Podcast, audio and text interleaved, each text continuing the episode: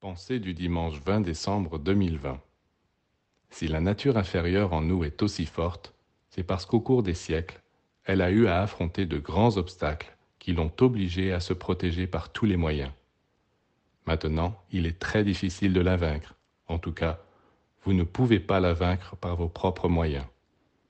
Si vous essayez de lutter seul contre votre nature inférieure, c'est toujours vous qui serez vaincu. Pour la dominer, il faut faire appel à des forces au-dessus de vous, c'est-à-dire à la divinité, l'intelligence, la lumière, et vous accrocher à elle. N'ayez pas tellement confiance en vos capacités. La nature inférieure a dû développer tellement d'énergie pour survivre que maintenant elle tient tête à tout. Elle ne s'incline que devant le monde divin.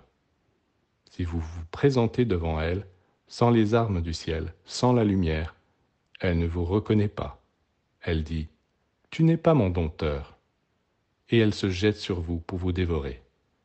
Le dompteur, le vrai, c'est Dieu lui-même. C'est lui qui a tout créé.